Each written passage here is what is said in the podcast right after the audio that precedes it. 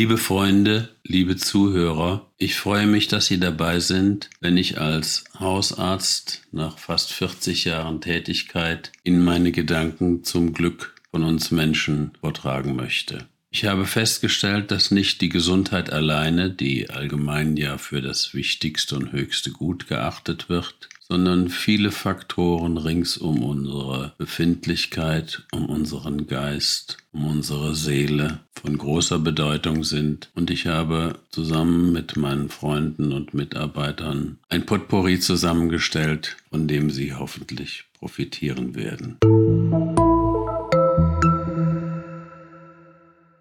Ja, heute kommt ein erster Beitrag zum Thema Rauchen.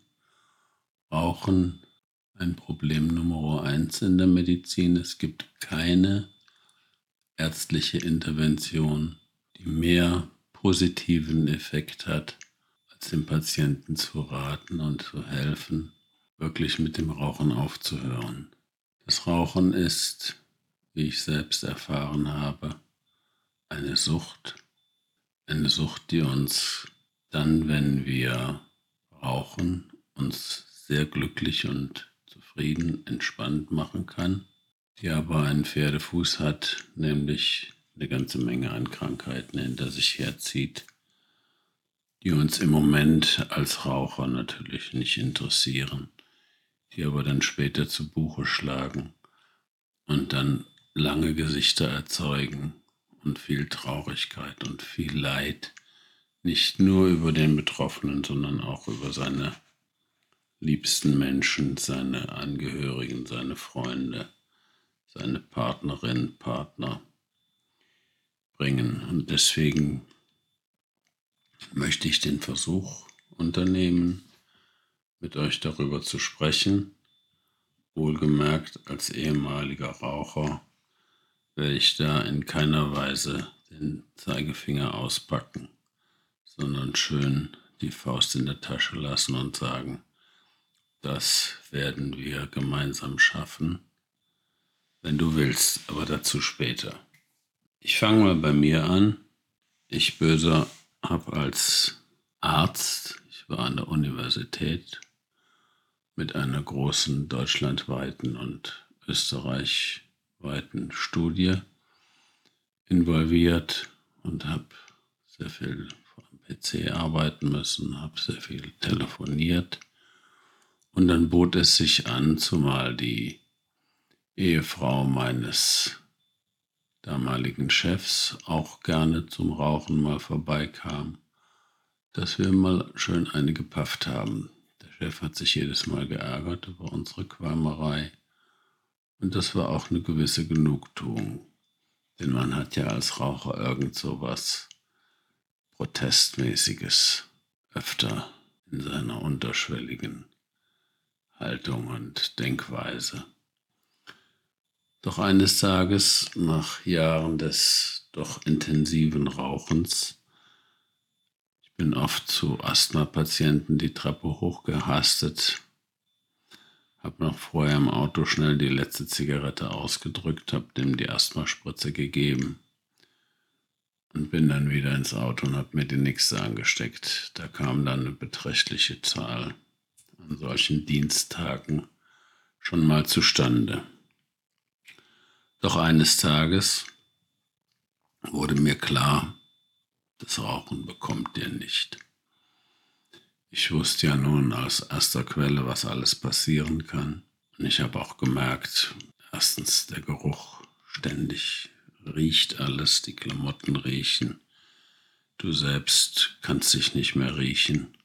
Es ist teuer, Du hustest fast jeden Morgen. Äh, alles war irgendwie beeinträchtigt und gedämpft, bis auf diesen Augenblick, wo du den Zigarettenrauch inhaliert hast. Es dauert ungefähr sechs Sekunden und dann kommt so ein kleiner Kick, der Dopaminkick, der uns vorübergehend glücklich macht. Ich habe dann beschlossen, wohl wissend, dass ich auch aus Stressgründen geraucht habe, im Urlaub das Rauchen aufzuhören.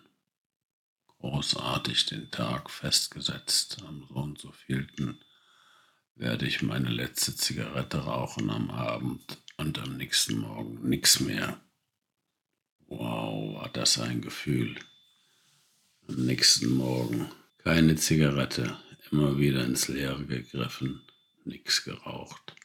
Ich hatte mir aber auch keine Überlegungen gemacht, was ich denn stattdessen bei meinem hohen Zigarettenkonsum so in den Mund stecken könnte. Ein Stück Holz oder ein Bleistift oder irgendetwas, was diesen Saugreflex vielleicht zufriedenstellt. Kurzum, es dauerte bis zum Abend um 8 Uhr und ich ging in eine Bar, die Geschäfte waren schon geschlossen. Der Barkeeper wollte wissen, was ich trinken möchte. Ich habe keine Ahnung von Bars und habe da auch noch nie was getrunken, soweit ich mich erinnern kann. Ich zeigte nur auf die Zigaretten. Eine Packung HB, bitte. Meinetwegen, sagte der Barkeeper, gab mir die Zigarettenpackung, die damals noch zwischen drei und fünf D-Mark kostete und gut war und ich war wieder Raucher. Dann kam's. Ich hatte die erste geraucht und mein kleiner Schweinehund sagt, siehst du, du hast jetzt die erste geraucht, dann kannst du auch die zweite und die dritte rauchen. Es hat nicht funktioniert. Und genauso habe ich das gemacht. Wieder angefangen zu rauchen. Irgendjemand hat mal in einem Vortrag gesagt, das ist die Dammbruchtheorie. Ich habe die erste geraucht, dann ist der Damm gebrochen und dann kann ich auch weiter rauchen. Heute wissen wir, dass der Rückfall auf keinen Fall ein Grund ist, das Rauchen wieder anzufangen, sondern im Gegenteil, die Motivation steigt, ich versuche es bei der nächsten Gelegenheit wieder. Am besten am selben Tag nicht mehr rauchen. Okay. Ich hatte also mein nächstes Ziel. Ich wollte ja willensstark sein. Ich werde Nichtraucher im nächsten Urlaub. Im nächsten Urlaub wieder dasselbe Spiel, diesmal nicht mit der Bar, sondern ich hatte mir schon vorsorglich eine Packung zur Seite gelegt. Diesmal waren es anderthalb Tage. Bis zum nächsten Mittag habe ich es ausgehalten und dann nach dem Mittagessen eine Zigarette. Mmh, herrlich. Und auch so gemütlich, denn man kann sich viel besser unterhalten, wenn man eine raucht. Und die Raucher waren mir sowieso immer die sympathischeren Menschen und diese ganzen Klugscheißer, die nicht rauchen und nicht trinken und sich immer Essen zurücknehmen, zweimal im Jahr fasten und was weiß ich. Die müssen auch sterben. Das war mein Trost, das war meine Theorie. Aber ich wusste genau, dass das ein bisschen gemogelt war. Denn eigentlich wollte ich ja rauchen aufhören. Nach dem nächsten Scheitern habe ich gesagt, ich muss mir eine andere Theorie überlegen. Ich werde nicht Raucher. Willst du das wirklich? fragte dann mein kleiner Schweinehund. Ja, ich will. Morgens ist der Wille besonders gut, vor allem wenn man eine geraucht hat. Und dann kam's. Wie soll ich das umsetzen? Denn deine bisherigen Versuche, dieses radikale Aufhören, hat nicht geklappt. Dann habe ich mir überlegt, dass ich konsequent reduzieren werde. Egal wie stark der Rückfall sein würde. Und das hat letztendlich funktioniert. Plus minus ein Jahr oder sechs Monate. Ich weiß es nicht mehr. Auf jeden Fall hat das mit dem Rauchen aufhören geklappt. Ich erinnere mich daran, dass ich nach dem Mittagessen über Wochen und Monate immer noch eine geraucht habe und mich den ganzen Tag drauf gefreut habe. Aber irgendwann war auch diese eine in den Kreis der Schädlinge aufgenommen worden und ich hatte aufgehört und es ist dabei geblieben. Ich habe null Verlangen nach Rauchen hatte dann etwas zugelegt, etwas zugenommen. Ich wusste, dass das auf mich zukommt. Hab angefangen, Waldlauf zu machen. Morgens vor der Arbeit. Kleinen Waldlauf. Hab das Essen etwas umgestellt. Auch noch das Süße reduziert. Die Kohlenhydrate etwas reduziert. Und schon funktionierte das Ganze. Damit sind wir bei der für mich entscheidenden Frage angekommen. Die Frage heißt, willst du das Rauchen aufhören? Willst du rauchfrei werden? Willst du diese ganze Not der Gesundheitsschädigung und der inzwischen auch beträchtlichen finanziellen Belastung, willst du diese Not loswerden? Ja oder nein? Wie schon gesagt, zu bestimmten Tageszeiten ist es leicht zu sagen, ich will. Wenn aber dann der Abend kommt und eine bestimmte Situation oder du kommst an einen bestimmten Ort, an dem du immer geraucht hast, dann überfällt es dich und du rauchst. Und dann wird es ganz schlimm, wenn du noch die Dammbruchtheorie mit dir rumschleppst. Willst du? Wenn ja oder jein, dann solltest du dir die Frage öfter stellen. Morgens, mittags, abends, montags, Dienstag, Mittwochs und so weiter. Es gibt einen eisernen, einen starken, einen unerschütterlichen, unerschütterlichen Willen. Es gibt aber auch einen schwankenden, einen schwachen Willen. Mir sind die Leute mit dem schwankenden und schwachen Willen nicht so suspekt wie die unerschütterlichen.